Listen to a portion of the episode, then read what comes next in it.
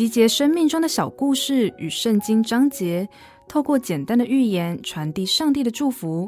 您现在收听的是《心灵绿洲》。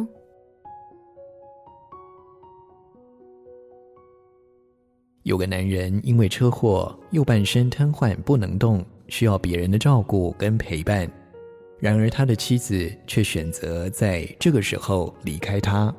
男人的亲友们纷纷替他感到不平，没想到他却自责地说：“大家别责怪我太太，会有这样的结果是我不好。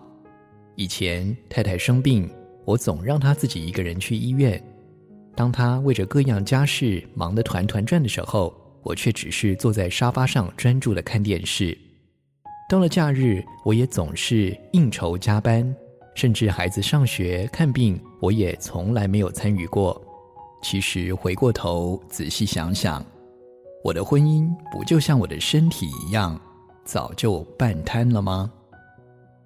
人们都说夫妻本为一体，然而婚姻里，你是否也疏于照顾你另一半的肢体呢？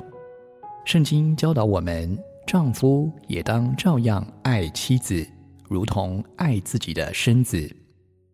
切莫让长久失衡的夫妻关系折损了你的婚姻。